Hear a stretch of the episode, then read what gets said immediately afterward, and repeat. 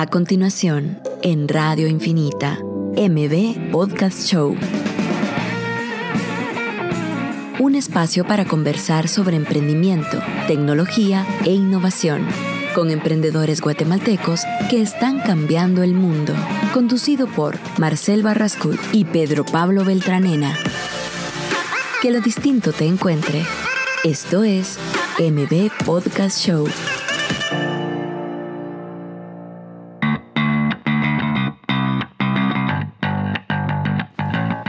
Hola, buenos días, buenos días en otro martes de M Podcast Show. Pero Pablo, ¿cómo estás? Muy bien, muy bien, Marcel. Aquí, pues, no sé qué número de programa es ya. 28. toca el 28. 28. Genial, creo que hemos tocado bastantes temas súper interesantes y creo que hoy no es la excepción. Eh, tenemos aquí a Rodrigo y a, Rodrigo Arias y a Mario Ovalle de alapar.com. Eh, alapar.com.gt o es alapar.com. .com.gt. Pues, eh, pues para ser honesto, yo me los topé a ellos en mi época de emprendimiento eh, con respecto a- al, al área fintech, digamos que es finanzas y tecnología. eh, y poco a poco nos fuimos enterando y ahora constantemente nos hemos topado en distintos eventos. Creo que tienen un modelo de negocio bastante innovador eh, en temas ya sea tecnológicos como de opciones eh, a ofrecer servicios de financiamiento. Entonces, eh, pues bienvenidos y la verdad es que es un honor y gusto tenerlos acá. ¿verdad? Muchas gracias. Sí, Mario o Mario Rodrigo, nos podrían explicar qué es a la par, digamos, en pocas palabras, un nuestro pitch de 30 segundos, para que la Mario. gente agarre el contexto de lo que hace. Es, es muy fácil, eh, justamente como decía Pedro Pablo, somos una fintech, es decir, nosotros aplicamos la tecnología eh, al mundo financiero y en realidad somos una plataforma que conecta a personas que tienen recursos con los que necesitan recursos. ¿Ok?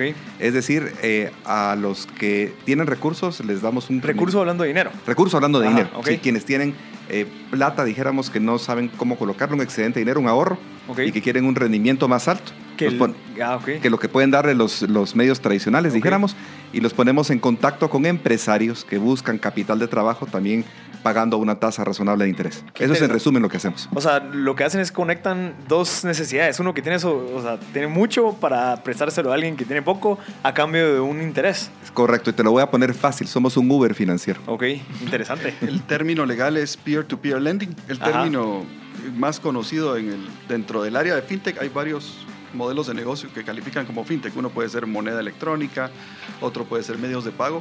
Y en este caso, que es un modelo muy importante que maneja una buena parte del volumen de, de todo el universo de fintech, eh, se llama peer-to-peer lending. Ok. Y eso es lo que explica lo que dice Mario. Uber es un peer-to-peer, que es entre pares. O sea, Sí. realmente... Como No hay una institución en Sí. medio. donde Uber te- es, es la empresa más grande de taxis y no tiene un solo carro, por ejemplo. Entonces hay un peer, que es un par, que es el que te llega y te maneja el carro, y vos sos el otro par, que es la otra persona que toma el servicio. Sí. Entonces de esto se llama peer-to-peer lending, que es entre pares. Y Tiene una diferencia que es importante para el mercado de Guatemala, ¿verdad? Que es... eh, si quieres contarlo, Mario. No, no, no, yo no sé si vamos a decir lo mismo, pero lo que yo iba a decir es que no es que no exista un intermediario. De hecho, Uber es un intermediario, Ajá. hay una plataforma que intermedia, pero de alguna manera es un intermediario muy pequeño. Es un intermediario tan pequeño que permite que en realidad las dos partes eh, salgan ganando Cabal. de la transacción. Exacto. Dijéramos, si comparamos Uber con un taxi tradicional, el conductor del, de- del Uber gana más que un taxista tradicional y el que se sube al carro Recibe mejor. recibe mejor servicio, Exacto. pagando menos. Exacto. Todas las dos puntas se juntan. Exacto. Entonces, Es un gana-gana. hay un intermediario, pero es muy pequeño, que en el caso del peer-to-peer lending, que es el préstamos entre personas, sí existe un intermediario, dijéramos, ¿Qué es su un asesor, es Ajá. nuestra plataforma, que de alguna manera califica las dos puntas y dice, sí, miren, eh, razonablemente ustedes dos pueden entrar en la transacción y estén seguros que va a ser una transacción honesta. Perfecto. Yo creo que las preguntas hacia la par, creo que va, va a ser en el, en el segundo segmento. Entonces, si querés, contemos un poquito de sus luchas, digamos, ya siendo emprendedores, ¿cuánto tiempo llevan en el mercado? Eh, perdón. Si querés, solo cuento una lucha Sí, que es el tema de intermediario. ¿Ok? que es, obviamente, cuando es financiero y si uno dice que es intermediario, pareciera que estás haciendo intermediación sin ser eh, un banco o una financiera Ok. o una cooperativa de ahorro y crédito, que serían las tres eh, eh, instancias legales que pueden hacer eso. Pero realmente eh, una de las luchas es explicarle a la gente que realmente no hacemos intermediación financiera y el término que se usa ahí es realmente hacemos mediación. Ya. Y esa es una de las luchas interesantes que nos topamos, explicarle a la gente. Estamos en una reunión ayer. Por supuesto, cuando hablas con gente sofisticada financiera, eh, no se confunde y dice, no, lo tengo claro, no, ustedes no hacen intermediación. Pero lo que explicamos es que realmente hacemos mediación, calificamos el crédito, calificamos el, el inclusive el que provee el dinero para saber que no viene de lavado nada, pero el, el negocio es directamente entre esas dos personas. Entonces realmente solo mediamos.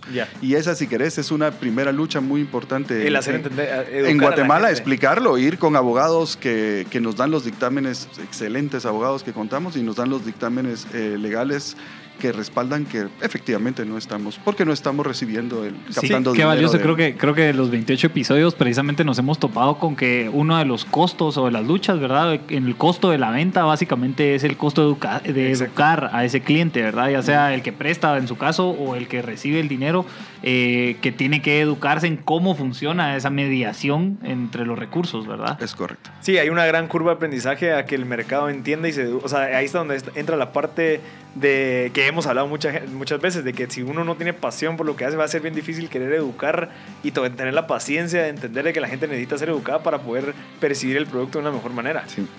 Pero, pero tal vez, sí, y eso es muy importante, pero si de de alguna man- manera aquí podemos compartir consejos con alguien y ya viendo las luchas, dijéramos como emprendedor, yo les diría que una lucha constante es eh, la diferencia entre planear y ejecutar. ¿Ok? Eh, yo no es, este no es el primer negocio que, que inicio y de alguna manera nunca, nunca, nunca, nunca los planes son como lo- la realidad es como uno, lo- lo- como uno lo pensó. Ya. ya. Entonces uno a veces puede pecar de sentarse a planear mucho, inclusive con gentes expertas, con gentes que han estado en el tema, y, y al final la realidad nunca es lo que uno planeó. Entonces uno puede eh, perder el tiempo en planear demasiado y ejecutar poco. Eh, yo si algún consejo pudiera transmitir es que hay que siempre tratar de, de planear lo menos y ejecutar lo más. Lo más. Porque justamente es en la realidad donde uno se va a encontrar con que las cosas no son como uno las estaba pensando. Entonces tiene que ir todo el tiempo eh, iterar y volver a probar cosas nuevas por hacer. Sí, eso, eh, bueno, es un ejemplo que nos ha pasado a todos y ya- creo que de, de los 28 episodios nos han hablado similar, que han empezado con algo y se dan cuenta que llegan al punto A donde ellos pensaban que iban a estar y no, así no es, sino que hay que regresar a probar un punto B, un punto C y así, pues yo creo que es una cualidad de los emprendedores, esa habilidad de poder re- re- reiterar y estar probando, probando hasta que lo logran, ¿verdad? Sí, algo con respecto a lo que decís, Mario, creo que también es súper útil eh, en la medida que vas probando esas planificaciones, también el dejar de ser tan, eh, y- como te, diría yo, como algo eh, optimista con respecto a lo que planifican, sino que, o, lo, o lo que cada quien planifica, pues, porque entonces te vas diciendo, ah, sí, vamos a planificar esto y lo vamos a lograr en seis meses, pero era un año. ¿Verdad? Entonces en la siguiente año que ya volves a planificar, te pones metas de seis meses, pero ya lo logras en siete. Entonces ese como que esa iteración de la planificación, como cada quien se va volviendo más hábil en decir, no, esto no toma este tiempo, pues toma más. Y ser realista con respecto a esa planificación, creo que por ahí va, ¿verdad? No solo, sí, eh, por supuesto, por ahí va, pero yo creo que una parte importante es creo que dejar el ego atrás, Ujú. porque uno a veces es muy orgulloso y tiende a enamorarse o de sus productos o de sus planes, Sí. entonces uno es necio. No, ya, ya, ya voy a llegar, ya voy a llegar, cuando en realidad uno debería reconocer y decir, no, no, no, el mercado me está pidiendo otra cosa, tengo que oír más al mercado. De hecho, yo no sé si ustedes lo, lo- en algún momento lo han comentado en estos episodios, pero parte de lo que pasa es ni las empresas grandes escuchan a su cliente. Es importantísimo, es importa, es no es importantísimo, es eh, Prioridad. no, no, no, tal vez es eh, algo que es un hecho. Ah, ya, ya. Que Que lo dan que- por hecho, que es como que así debería ser y no es así. Correcto, aún los altos ejecutivos creen que ellos tienen la razón y dicen, no, no, no, no, no. Yo sé el que el- yo soy el que sé cómo Ajá. se deben hacer las cosas. Entonces, si ni las empresas grandes están acostumbradas a escuchar al cliente, a veces menos las chiquitas, cuando debería ser al revés, ¿verdad? Nosotros las chiquitas deberíamos estar todo el tiempo escuchando a ver qué dice el mercado Ujú. y adaptarnos a eso para, para ir eh, eh, eh, haciendo cambios en el plan Sí. original. Sí, yo creo que también nos ha, nos ha pasado. Digamos, yo empecé con una idea y yo pensaba que en tres meses iba a lograr, pero cuando me di cuenta que no, gracias a Dios tenía otros planes de decir, bueno, tal vez aquello funciona. Entonces yo ta- estaba tan seguro del punto A que me fui directo al punto A para darme cuenta que no. Entonces no perdí tres meses, solamente aprendí fui como que, ok, entonces probémoslo el punto B. Y entonces me- hasta el punto E fue cuando, ok, esto sí está funcionando. Pero esa idea de seguir probando y teniendo creatividad es algo importante. Yo creo que es bien importante saber trabajar con escenarios diversos Ujú. en paralelo. O sea, uno debe hacer el, el- el ejercicio y ese es el realismo tal vez que dice Pedro Pablo, ¿verdad? O sea, uno dice, si hago esto, if I build it, will they come? Primera pregunta que mentira que no ser, como dice Mario, no ser soberbio y decir, sí, van a venir. Yo me, vi varias películas de Steve Jobs y ya me, ya me lo creí, ¿va? vos? Porque a él sí le funciona, pero a nadie más, como Ajá. dice Bill Gates, ¿va? vos? Entonces, eh, uno debe de, debe de analizar posibles escenarios, eso es lo que uno aprende, analiza posibles escenarios y va viendo qué se va dando. Si uno solo se amarra a un escenario, como, como bien explica Mario, tiene el problema de que si ese escenario se cierra por cualquier razón, uno se puede quedar en el aire. Entonces, es parte de lo que vos decís. Por ejemplo, nosotros teníamos un, un caso real, como ustedes dicen, que nos topamos, estamos viendo el presupuesto. Nosotros decimos, bueno, y si conseguimos suficientes lenders para, a inventar números, para 5 millones de dólares este año, hagamos el presupuesto de acuerdo a ello. Pero ¿qué pasa si conseguimos 10? No nos hacemos bolas. El día que conseguimos, si con- o sea, y si conseguimos 10, que es el doble de 10 millones Ajá. de dólares para, para colocar en lugar de 5, le digo yo a, a Mario, tranquilamente, a diferencia de una empresa que hace su presupuesto, se lo aprueba la junta directiva Sí. y hasta dentro de un año puedes hacer un cambio. El día que, que alguien nos ponga en la mesa o un par de lenders nos ponen en la mesa para llegar a 10, ese día nos sentamos y revisamos Exacto. el presupuesto. O Sí, sea, como que lo dejamos abierto como un escenario. El presupuesto, si querés, es, es realista, pero en el momento que nos aparezca algo, es lo que puede hacer un startup. Digamos, a diferencia a veces una La empresa muy establecida. No, mira, presupuesto se revisa una vez al año y es con base a tu rendimiento. No. sí. Aquí eh, viene más dinero y decís, revisamos el presupuesto y nos vamos para adelante. Y también, eh, o sea, al momento que no se llegue a ese presupuesto que ustedes pensaron, también ten- tomar Se acción. revisa. Yo creo que algo que dijiste lo, lo- lo comparto mucho, que es, bueno, tengamos es- escenarios, pero a la vez de que si no funciona el A, ya estás trabajando en el B. Por si en dado, o sea, ser un poquito negativos, pero en la manera de ser precavidos, no tanto de que no va a funcionar, sino solamente si en dado caso no funciona, al menos ya estoy trabajando en el B, que ese tal vez va a tener más impacto, pero no confiarse, digamos, en un revenue stream, o sea, no esperar, ah, como funcionó este, solo este, no, Ujú. que siga funcionando, pero a la vez voy pensando en otra estrategia, si en dado caso, o, o crear otro producto o servicio que a la vez se sume, pues. Y fíjate que es curioso porque escenario planning, scenario planning que le llaman, eh, lo, lo hacen normalmente empresas muy grandes o gobiernos como la Shell. Ajá. pero es, son prácticas que no debería de hacer, dejarlo de hacer uno en micro en su propia empresa que está empezando, Exacto. que es trabajar con todos esos escenarios en paralelo. Ujú. Esa visión exacta de cómo va a ser, yo creo que es un acto de soberbia, Sí. porque mentira que puedes predecir, puedes hacer, puedes hacer forecasting, pero no puedes predecir el futuro. Sí. En ese momento te, te puedes estar equivocando. Y sabes qué es lo bonito de, de poder planear, siento yo que es vos puedes planear tu visión algo holística, o sea, ok, yo estoy metido en la parte de fintech, no me voy a meter a sacar un producto relacionado con, no sé, otro tipo de servicios, porque al final, o sea, es lograr tener una visión con diferentes escenarios que a la vez acumulen y que vayan a la visión final. Bueno, no a final, pues, pero a la visión que ustedes tienen a, a mediano o largo plazo. Exactamente. Es algo que creo que vale valioso. Sí, ahora creo que es, es una buena pregunta y tal vez, bueno, tal vez es con respecto al otro segmento, pero por ejemplo, cuando alguien hace una proyección con respecto al pago de una deuda eh, y no le pega, porque obviamente uno empieza a planear esos precisamente esos escenarios, ¿va? ¿Qué sugerirían con respecto a eso? Así de, bueno, planificamos esta deuda, digamos, y tal vez no se le va pegando por respecto a las, ahí sí que a lo que van teniendo. Entonces, eh, ¿qué escenario alterno puedes ir construyendo con respecto a ello, digamos? Si en dado caso existe, ¿va? Como un Eh, o sea, como un respaldo a la deuda. O sea, si sacaste una- un préstamo, Exacto. ¿cómo va a ser para llegar si en dado caso no funciona? Ajá, o sea, como que tu, tu, digamos que tu préstamo está establecido a pagarle, que en 12 meses lo salís de pagarlo, ¿verdad? Pero no. Eh, si quieren vamos a un corte y Sí, seguimos solo- hablando del tema. Solo, perdón, vamos a dar una, un- una mención que es que eh, Radio Infinita nos invita a disfrutar de una obra que se llama La Obra que Sale Mal. Estará en escena todos los viernes, sábados y domingos hasta el 31 de marzo. Los boletos los pueden comprar en taquilla del evento o en todo ticket. Y eh, lo bueno es de que estamos regalando eh, una entrada doble. Solo es de mandar un screenshot a nuestro WhatsApp al 5741-1290 de que sos fan de Radio Infinita en Instagram y Facebook y ya estás participando. Así que pendientes a esta rifa. Así que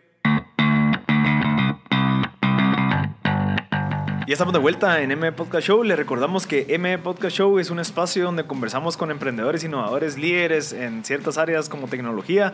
Hoy tenemos a la gente de Alapar, donde nos está compartiendo pues cómo fue que se fundó la compañía y qué es el servicio de fintech que ellos ofrecen. Entonces, vamos a entrar a un segmento de preguntas y respuestas, así que Sí, yo, yo tal vez no quisiera dejar de mencionar que creo que este es eh, un servicio bastante innovador. Eh, yo diría que no hay un servicio parecido. Sí, sí, pues ustedes nos comentarán ya cuando hablemos de su competencia. Eh, pero creo que de verdad están un paso adelante de los servicios que se ofrecen en, en Guatemala con respecto al, al servicio financiero de prestar dinero, ¿verdad? Eh, y yo creo que es súper valioso pues tenerlos acá y aprovecharlos, ¿verdad? Así que si tienen cualquier duda, por favor escríbanos al 5741-1290, el 5741-1290 en WhatsApp, para que cualquier duda que vayan teniendo, pues la podamos también, y también conversar. que se metan a lapar.com.gt para ver qué es lo que significa. Si en dado caso, asumo que es su mercado son personas que tal vez necesitan cash y que están dispuestos a pagar intereses por ello de una manera mucho más accesible, pues que lo busquen a lapar.com.gt. Sí, tal vez para empezar con el segmento de preguntas, eh, ¿cuál es su background para haber llegado, digamos, a, a, a fundar a lapar.com? Eh, mi background es casi, bueno, yo soy abogado, Ok. abogado que ejercí muy poco tiempo, al final me dediqué más al área financiera, a pesar de que nunca he trabajado en banca. eh, yo tuve la oportunidad de tener, sacar una maestría en finanzas en la Universidad de, de Texas, en Austin, y de ahí, tu, de ahí me quedé unos años viviendo en Estados Unidos, trabajando con eh, la corporación que se llama Computadoras Dell. Ya no se llama Computadoras Dell, en mi época se llamaba Dell Computers, ahora solo se llama Dell Inc. Ok. Ellos tienen un eh, brazo financiero que se dedica a hacer leasing de computadoras. Yo estuve con ellos trabajando tres años haciendo leasing. Es un negocio financiero muy interesante. Después me regresé a Guatemala que- con una corporación grande a, a ver el negocio que estaba empezando de los préstamos prendarios a través de Guateprenda. Tuvimos la oportunidad de abrir en tres países. Ahí estuve, en esa corporación estuve como 12 años, pero siempre tenía la inquietud de, de trabajar algo que fuera propio. Y hace justamente 10 años, un poquito más, en el 2008, empezaron en otras partes del mundo a hablarse de esto que hemos platicado, del peer-to-peer lending. Y entonces eh, me llamó la atención experimentar. Y con, con unos family, friends and food, como dicen, eh, fundamos un fondo hipotecario que hace tres años fue lo que se convirtió en Alapar. Ok. Entonces, de alguna manera, eh, siempre me ha gustado el negocio de las finanzas. Eh, como les decía, nunca he trabajado en banca, sino siempre he trabajado con servicios financieros alternativos. Y, y aquí estamos, ese es mi background. Y digamos, cuando consiguieron el, el capital para empezar a la par, o no sé si se llamaba la par al principio, pero eh, ¿cómo fue que explicaron a esa gente? Mira, vamos a tener un pool de dinero, eh, lo vamos a prestar y nos lo van a pagar rápido. ¿Cómo, cómo, cómo le hicieron venderles, cómo le vendieron esa idea a esas personas? Sigue siendo un problema. Y Ok. hasta- Y, hasta la fecha, cada vez que, cada vez que hablamos, hablando de educación, Ajá. que realmente otro, otro problema que siempre tenemos es educación. Si uno en un negocio conocido cuesta explicarlo, no Ajá. digamos en un negocio que, es, que, es, que no existe en Guatemala. Exacto. Entonces, de alguna forma, cada vez que hablamos de esto, sí que lo que queremos es que prestar a las personas, eh, a, la, a- a la gente que está, eh, a los propios pares, nos dicen, bueno, pero ustedes son banco financiera o cooperativa. Y no, ninguna de las tres, no tenemos ni qué ser. Y de alguna manera, eh, eso fue desde, el- desde el principio un, un problema para los inversionistas iniciales, pero es un negocio que en otros lados del mundo, en Europa, en Estados Unidos y muchas partes de Latinoamérica, incluyendo Brasil y México, ha tenido mucho éxito. Entonces, de alguna manera, aunque no esté en Guatemala, eh, a los miembros de nuestra junta directiva se lo hemos podido explicar contándole lo que está pasando alrededor del mundo. Está pasando, Sí, está una creciendo, tendencia, es una una tendencia, tendencia, que viene. Entonces, de alguna manera, eso, eso nos ha ayudado porque Guatemala se ha escapado, pero, pero es un instrumento muy útil que ya está llegando y que, y que, y que de hecho, como lo decimos, funcionó muy bien, funciona muy bien en otros lados. Y entonces, es lo que nos ha ayudado para que la gente lo entienda. Sí, si quieres, Rodrigo, después te acá tenía una pregunta con respecto a la par, pero si quieres contarnos un poco tu background para, para ver dónde se hizo Ah, ese match. ¿verdad? El match es, eh, ese es the line que siempre decimos, es, como es fintech, ¿verdad? Mario, Ajá. como se dieron cuenta, es eh, De finanzas. y, Y yo soy- leyes, pues, él es al fin y yo soy tech. Ah, ok. y mi área es tecnología. Yo este, tengo, estudié en la Universidad del Valle, de ahí saqué una maestría en inteligencia artificial y Wow. computación en, en, la- en Rutgers, en Estados Unidos. Y de- después eh, he tenido mi, em- una empresa que desarrolla software desde el, tuve una empresa, eh, fui so- so- socio de una empresa anterior, pero en el 2000 formamos una empresa que desarrolla y exporta software. Ya. Ah, en Estados Unidos, Latinoamérica, tenemos unos clientes en África y eh, platicando con Mario, Mario me dijo, mira, yo ya tengo esta práctica, ya he hecho yo el ejercicio de prestar con garantías hipotecarias eh, con un fondo personal y quiero llevar, ahora ya siempre mi visión ha sido escalarlo y Ajá. para eso entiendo que necesitamos tecnología. Exacto. Entonces ahí es donde nos conocíamos, compartíamos una pasión que es un gusto por Austin, Texas, que los Ok. dos vivimos ahí. Entonces siempre que nos juntábamos, como había mucha empatía, es que Austin, sí, siempre, te- siempre estamos de acuerdo, ah, qué lindo es Austin.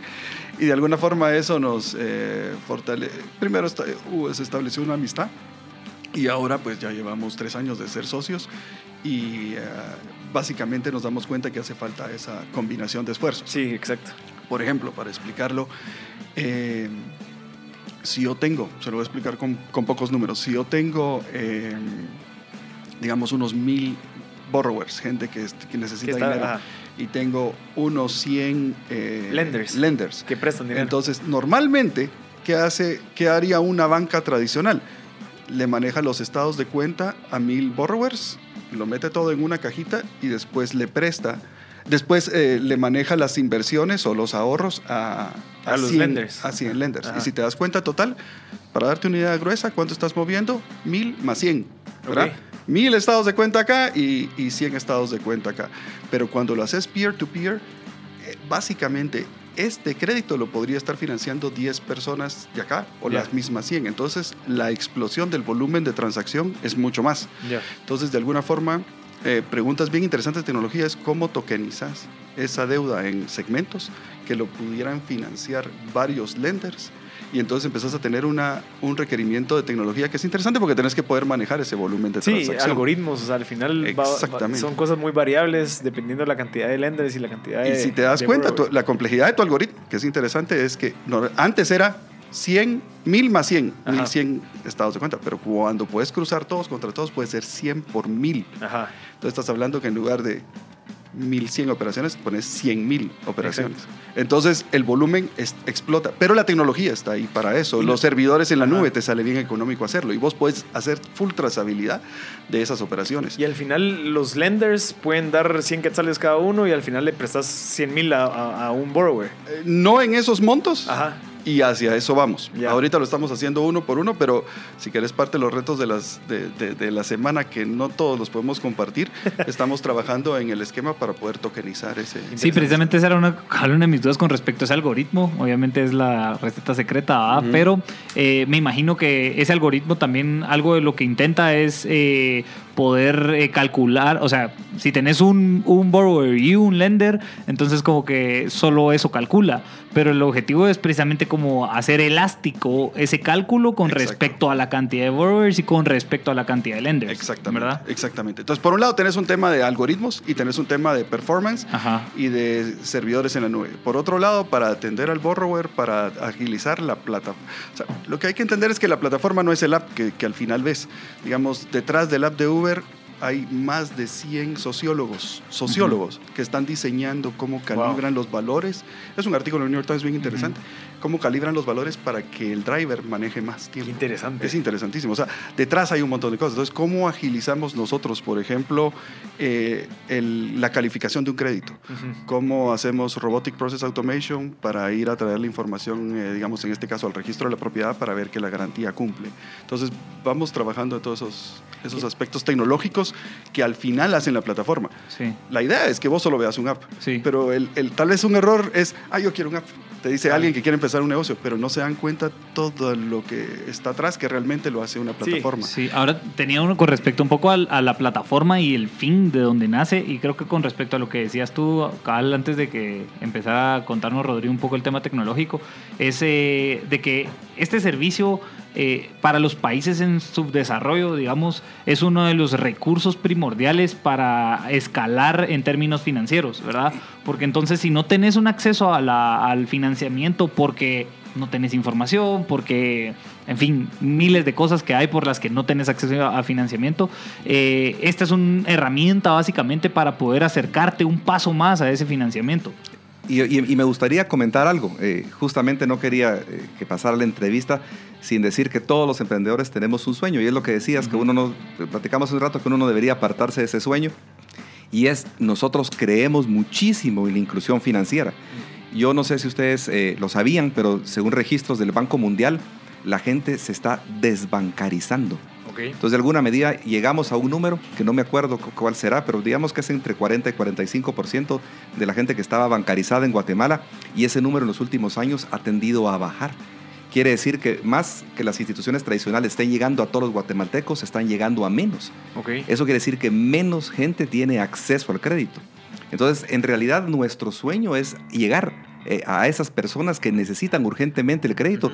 Nosotros necesitamos más empresarios en Guatemala, no menos. Entonces, si de alguna manera no tienen acceso a un crédito eh, en condiciones favorables, están condenados a, a- a- a no poder avanzar en su negocio. Y, ese, y esos facts, digamos, ese porcentaje, ¿no será que ha disminuido por la incertidumbre que hay en el país? Entonces, incrementan las barreras de entrada a que alguien tenga un préstamo. ¿Será que es eso? ¿O será que solamente ya la gente ya está pensando en otras maneras de ganar dinero o, re- o percibir esos préstamos? Hay muchísimas razones, eh, con mucho gusto después les comparto el informe del Banco Mundial, pero yo sí creo que entre otras, eh, una que, que las mismas instituciones tradicionales reconocen es que los requisitos son muchos. Ya. Entonces, eh, si ustedes se dan todavía a pesar de todos los esfuerzos, vivimos en una economía que dijéramos eh, depende mucho del efectivo. Ya. Entonces, si yo no tengo toda la información financiera adecuada y bien armada, no puedo ir a una Exacto. institución financiera tradicional. Sí, igual la- la- la- las empresas que no son no están constituidas, ¿cómo, cómo es que manejan esos, esa información? O sea, toda la, empresa informal que existe no la puedes, o sea, no, no puedes ver un estado de cuenta de ellos porque obviamente no están pagando el ISR o el IVA. Entonces miremos un, un caso real, que es un caso que llora sangre y que es lo que nosotros atendemos justamente en Alapar. Tenemos una persona que tiene dos carritos de hot dogs o tres carritos Ajá. de hot dogs y quiere aumentar, quiere duplicar su negocio y aumentar a seis. Como se maneja en efectivo y como no tiene estados financieros, lo que platicamos un poco en el corte, eh, no puede acudir a una institución financiera tradicional. Entonces, ¿qué tiene que hacer? El gran problema es que después de las instituciones financieras tradicionales ya solo quedan eh, personas o empresas que de alguna manera Prestamistas. Ajá. que de alguna manera no dan préstamos en condiciones favorables. Entonces, esta persona tiene que caer con alguien que le quiere prestar, dijéramos, al 50, al 60% Exacto, o al al- 70% anual, y esas tasas de interés nadie las puede pagar. Pero como no piden tantas cosas, es mucho más fácil de Ah, te lo acceder. dan en tres días. Ajá, Correcto, pero entonces no tienen acceso a alguien que realmente los quiera ayudar. ya le entendí. Y entonces es ahí donde nosotros, ese es nuestro sueño, nuestro sueño es poder llegar a esa gente. Ya estamos llegando a los primeros, pero nos falta mucho por hacer. Queremos llegar a esos empresarios y decirles, no, no, no, no sos ciudadano de segunda categoría porque no tengas acceso, te puedas tener acceso a una institución financiera tradicional. Nosotros te podemos ayudar a una, a una tasa y en condiciones razonables y lo que queremos en realidad es sacarte adelante. Ya. Perfecto, Mario. Vamos a ir a un corte y regresamos con más M Podcast Show.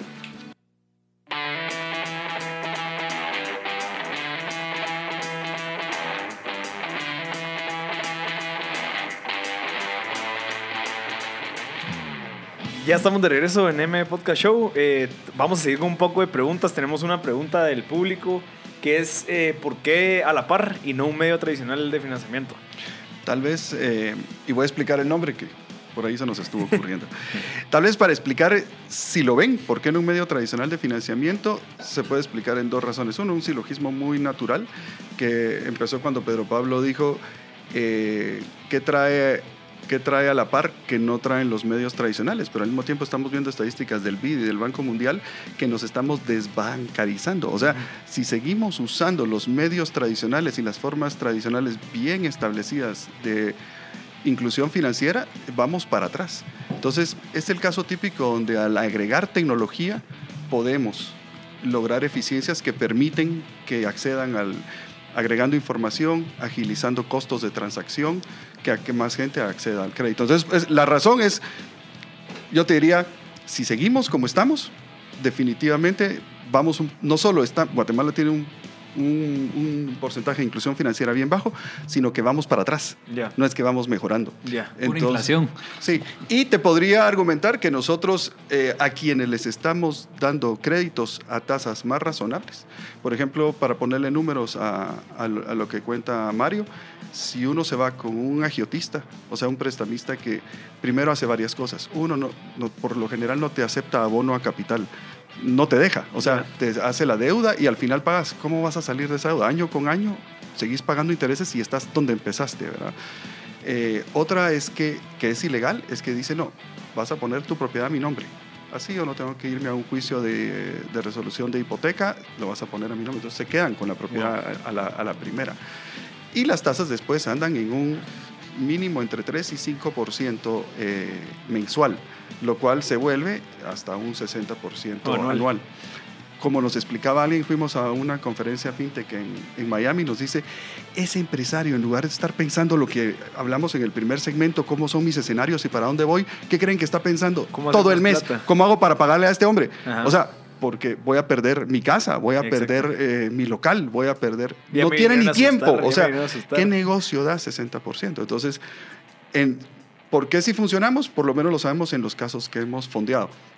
Cuando alguien se pasa de un agiotista al 60% y pasa con nosotros al 18%, realmente estamos incluyendo a alguien en la banca. Y hemos tenido casos muy interesantes de gente que primero genera buen crédito con nosotros, nosotros le hacemos una carta diciendo, mire, él ha pagado Ah, bien, y lo mandamos a la banca. O sea, cuando vemos que el, el, el borrower ya tiene una trayectoria suficientemente buena, pruebe con la banca porque al rato hasta consigue 12.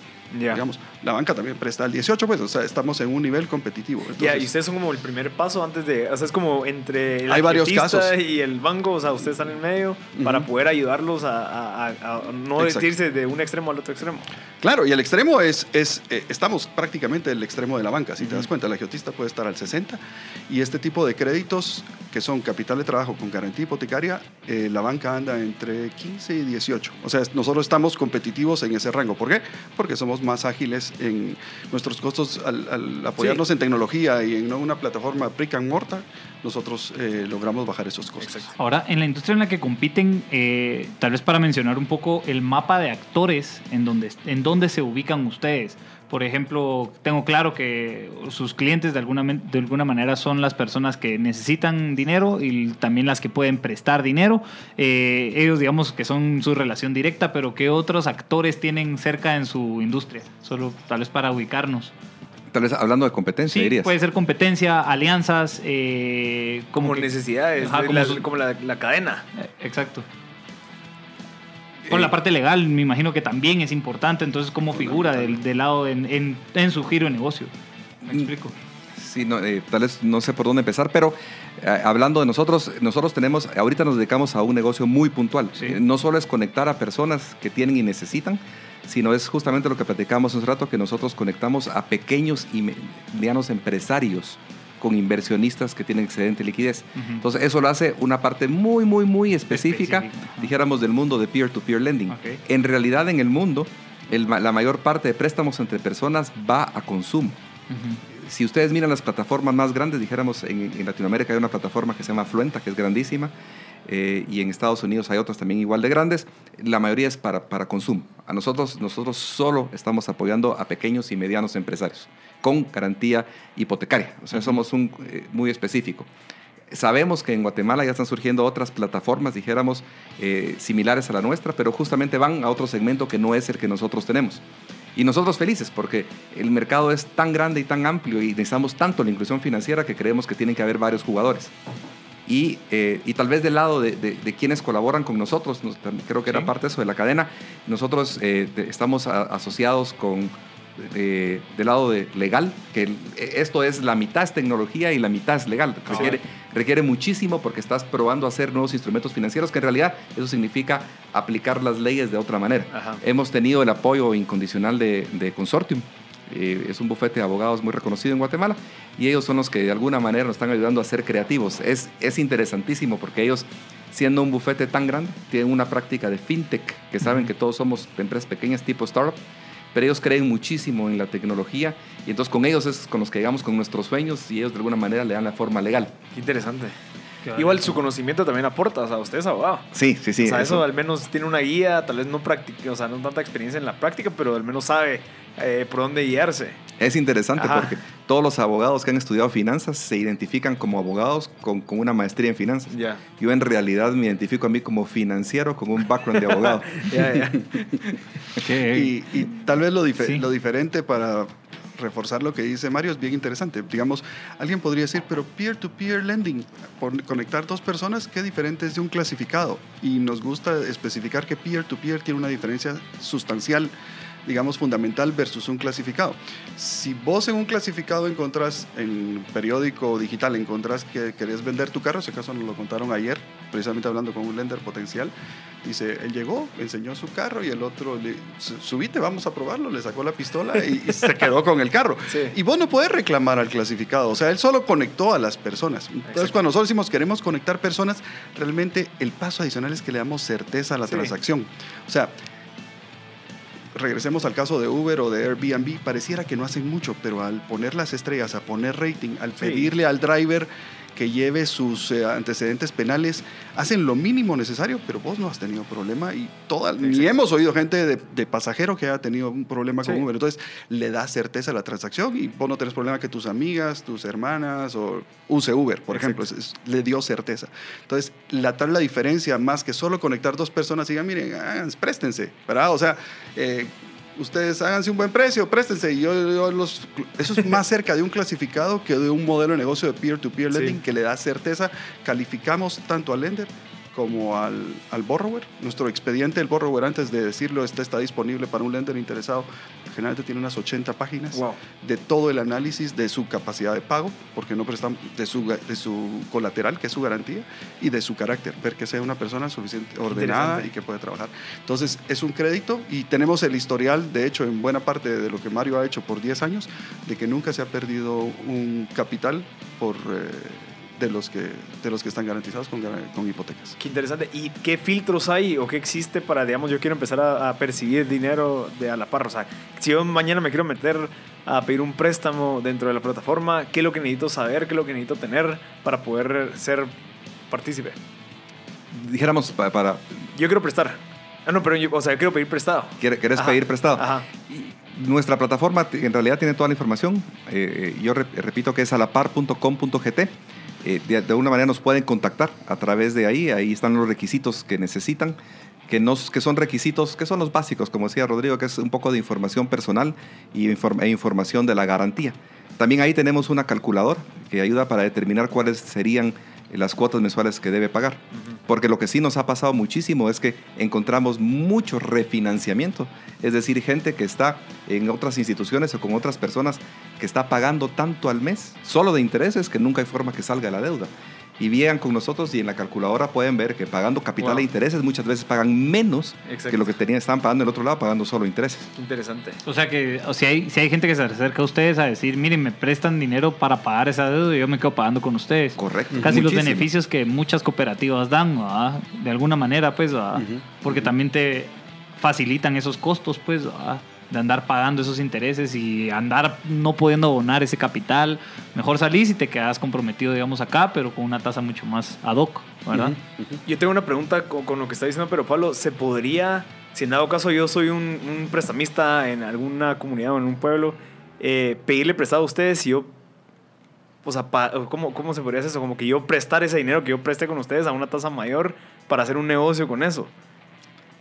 No, No. no, porque en realidad nuestro filtro más importante es entender cómo lo va a utilizar esta persona para capital de trabajo y nosotros no prestaríamos para que la persona volviera a prestar. Ajá, cabal. Nosotros en realidad Por principio moral, creo. dijéramos, a- a- otra cosa que es importante que no hemos mencionado por razón de tiempo es, nosotros conocemos muchísimo a todos nuestros clientes. Todas las personas que tienen un préstamo con nosotros, los conocemos muy bien porque parte de lo que hacemos es ayudarlos. O sea, nosotros no prestamos solo el dinero, sino que nos mantenemos mucho en contacto porque esa gente eventualmente va a necesitar ayuda para salir adelante. Ok. Entonces dijéramos reestructuración de deudas nos toca todo el tiempo. Ya. Porque, co- co- como decía Pedro Pablo, de repente la gente no calculó bien cómo iba a pagar su compromiso, entonces necesita que, que volver a llegar con nosotros y decir, miren, ya no puedo. Entonces, bueno, sentémonos y miremos información financiera y cómo nos puede repagar. Entonces, nosotros conocemos muy bien a nuestra gente y sabemos en qué está invirtiendo y, por supuesto, no lo hacemos para que alguien vuelva a prestar del otro lado. Yo, yo, yo tengo dos preguntas a eso. A- un emprendedor, digamos, una persona que está, que no ha trabajado, que no tiene tal vez un crédito o un historial crediticio porque no ha recibido un salario constante durante cierta cantidad de meses. ¿Qué es lo que le recomiendan para pedir un préstamo? O sea, ¿cómo funcionaría si en dado caso ven mi estado de cuenta y un día tengo 3 mil, el otro día 10 mil, pero lo bajé otra vez a 2 mil? ¿Cómo funciona eso? Y porque yo estoy seguro que existe este tipo de personas que, que no han tenido algo establecido y de un flujo constante de, de un promedio de dinero, sino que han tenido picos y, y bajadas. Yo, yo te diría que depende de la, de la situación del emprendedor. Nosotros, es más, nosotros tenemos muchos clientes que son así. Muchos de nuestros clientes tien- tienen picos y bajos, Ah, picos y bajos. Pero, eh, digamos, del lado nuestro, los que nosotros podemos ayudar son qui- clientes que ya están establecidos y que lo que quieren es crecer. Aunque nunca hayan tenido ningún crédito. Nos ha pasado gente que nunca ha tenido ningún crédito y nosotros fuimos los primeros. También los atendemos. Sin embargo, si la, eh, el emprendimiento es muy nuevo y dijéramos yo quiero empezar eh, a hacer algo de cero, tal vez nosotros como a la par no somos la mejor opción. Ya. Es más, mm, tal vez mi recomendación siempre sería yo eh, no buscaría un préstamo tradicional para empezar un negocio. Porque mis flujos no van a ser tradicionales. Exacto, exacto. Yo, yo creo que por eso es que, y yo sé que en Guatemala no hay muchas opciones, pero por eso en otros países se llama, eh, hay angel investors Sí. o hay familiares que me ayudan en ese, en, e- en ese capital semilla, porque yo no tengo los flujos claros para saber cómo lo voy a repagar. Entonces debo estar claro desde el principio que, esa es mi situación. Sí, creo que, creo que a la par tiene claro el sentido de quiénes, a quiénes le van a prestar y a quiénes van a ir a pedir, digamos, a solicitar dinero en dado caso hay un exceso de liquidez. ¿verdad? O sea, si hay un exceso de liquidez de una persona que quiere prestar, pues se determinan los términos de bajo qué, bajo qué términos quiere prestar ese dinero y la otra persona bajo qué criterios va a pagar ese dinero. Y solo quiero hacer un comentario rapidito, si se puede, que no, no hemos hablado tanto del que tiene el exceso de liquidez que decías. Sí. También parte de lo que hemos encontrado es, eh, eh, según organismos internacionales, la inflación en Guatemala depende del año, pero es entre el 5 y el 6%.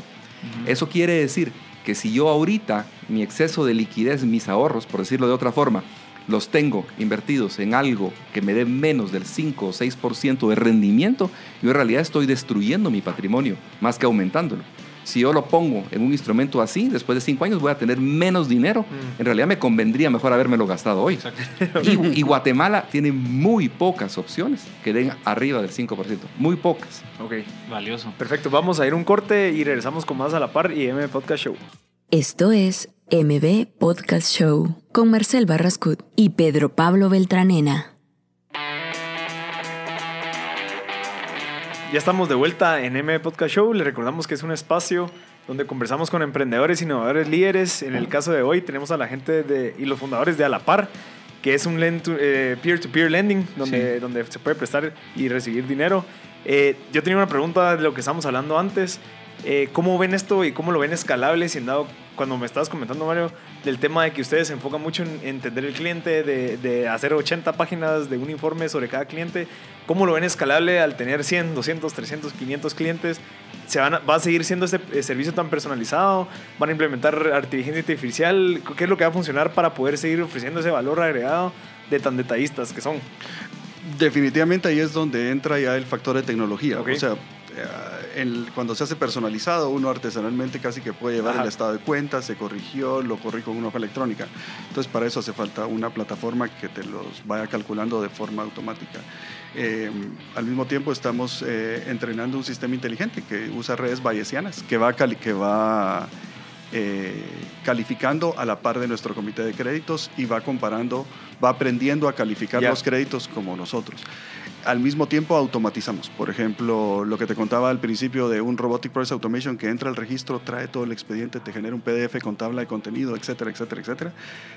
La mayor parte de bufetes de abogados lo que hacen eso es mandan a un procurador que se va a hacer cola, que tarda tres días. O sea, nosotros le podemos contestar a alguien que está haciendo, eh, lo podemos precalificar en 30 minutos cuando el otro tenés que esperar Wow. a que se vaya, haga su cola, regrese con la información y nosotros extrajimos toda la información y ya la tenemos lista para hacer análisis. Entonces, muchos pasos los volvés más rápido, muchos pasos los al Robotic Process Automation le puede tomar porque tarda en contestar el, el- el website del registro, le pu- puede tardar en contestar media hora, pero no es media hora que está un humano Sí, tomando esa información. El Ajá. costo es prácticamente cero. De si contás el costo el del servidor en la nube que se está conectando y está extrayendo la información. Y así lo hacemos con más procesos. Ok. Entonces eso lo vamos definitivamente. Y lo que te contaba de cuando lo hacemos peer-to-peer, a fuerza. Tenemos que tenemos un volumen de transacciones que puede ser que es de orden cuadrático si querés porque es 100 por mil en el ejemplo que te daba en lugar de 100 Sí. más mil. Y entonces eh, la tecnología es la que te permite escalar de, es- de esa forma. Si no si no sí tendrías que ir creciendo con tu equipo de gente Sí, ya en no una forma lineal. Entonces eh, sí. Ya no es escalar, Ahora, sino que es con, crecer. respe- con respecto a esa escalabilidad, eh, ¿cuál sería como que el walkthrough eh, ideal para venir y acercarse con ustedes como, ya sea, si quieren hagamos el ejercicio de los dos, ¿verdad? De primero de la persona que tiene un excedente de capital o de, de- efectivo, ¿verdad? Para poder prestar. Se mete también a la página, viene, llena los términos de, de que ustedes ya tienen preestablecidos para poder prestar dinero eh, y básicamente se los entregan a ustedes o se los entregan de una vez directamente a eh, la persona que le pide el dinero. Si querés, voy a dar los dos perfiles de nuestros grupos objetivos. Perfecto. Nosotros, el grupo objetivo que sentimos que es el más desatendido en inclusión financiera con garantías hipotecarias son fondos que la gente está buscando de créditos que van entre 20 mil dólares y 50 mil dólares con garantía hipotecaria generalmente a plazos que van de 2 a 5 años. No sé si Mario me quiere corregir en esa parte. No, correcto. Y para lender, o sea, gente que quiere colocar, y, y le prestamos al 18%, que es la, Anual. la tasa anual. Sobresaltos. Sobresaltos es bien importante porque no, toda nuestra tasa es cuota nivelada con abono a capital. Al terminar los cinco años, hay gente que nos pregunta, porque ha estado con agiotistas, ¿y, cuánto, y, y entonces cuánto pago de capital? ¿Ya, ya lo pagó, está en la cuota. No, hombre.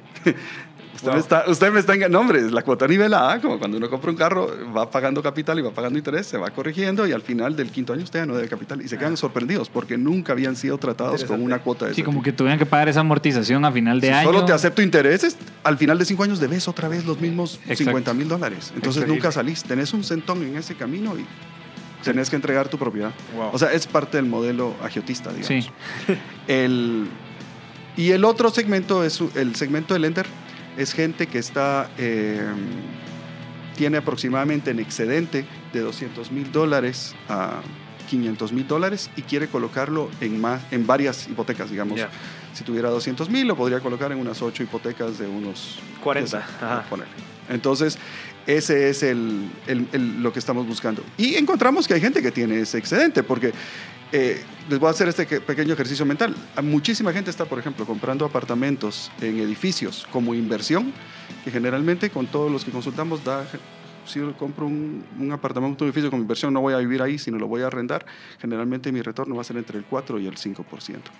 Eh, nosotros en Alapar, a los lenders le estamos dando 10% de créditos colocados en dólares eh, sobre, el, sobre el capital que, Wow. que tienen colocado. Entonces es el doble Entonces, de lo normal. La tecnología nos permite unir las puntas.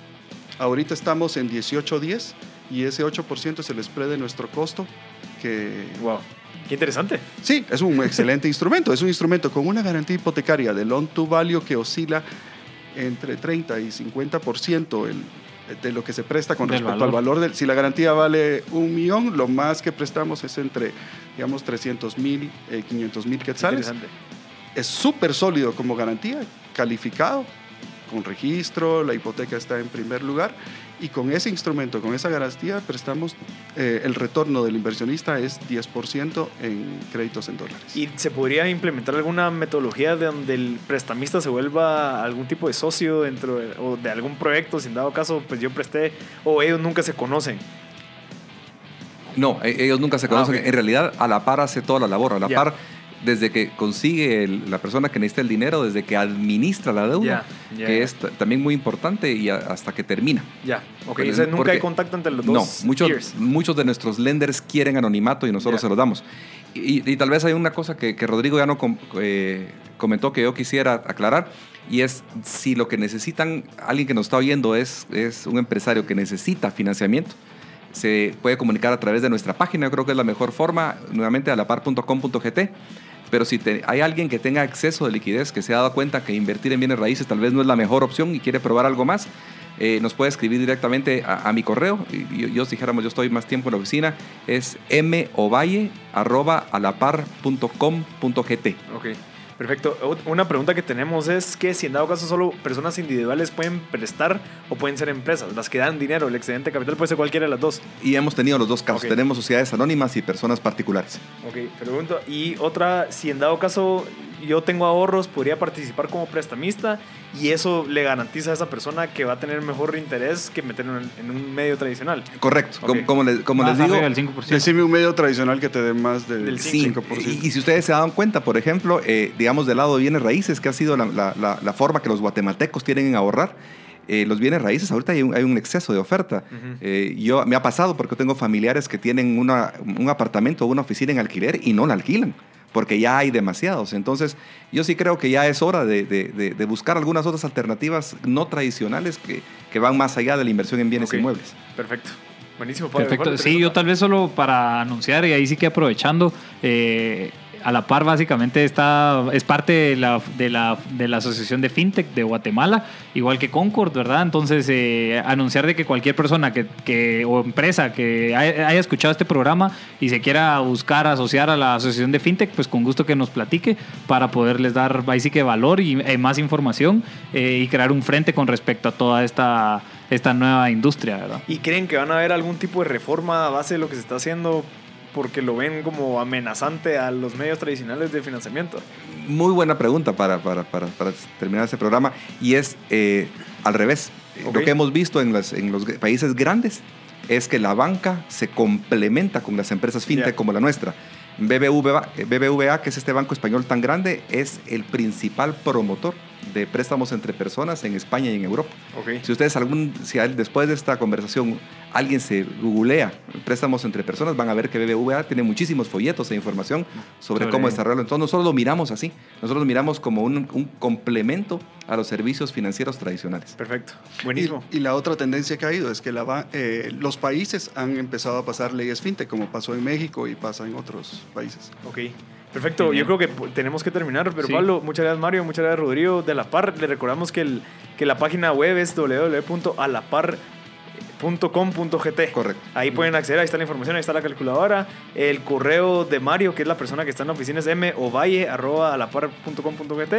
Y ellos pues hablan de estos temas y pueden resolver cualquier duda. Eh, para terminar, solo vamos a dar el último memorándum de Radio Infinita, que es que hay una obra que se llama La Obra que Sale Mal. Estará en escena todos los viernes, sábados y domingos hasta el 31 de marzo.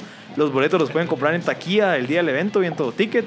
Se puede ganar una entrada doble y hay que mandar un screenshot a nuestro WhatsApp 57411290 donde demostras que sos fan de, de Radio Infinita de Instagram y. Facebook. Así que muchas gracias y esto fue otro show de M Podcast Show. ¿Les importa?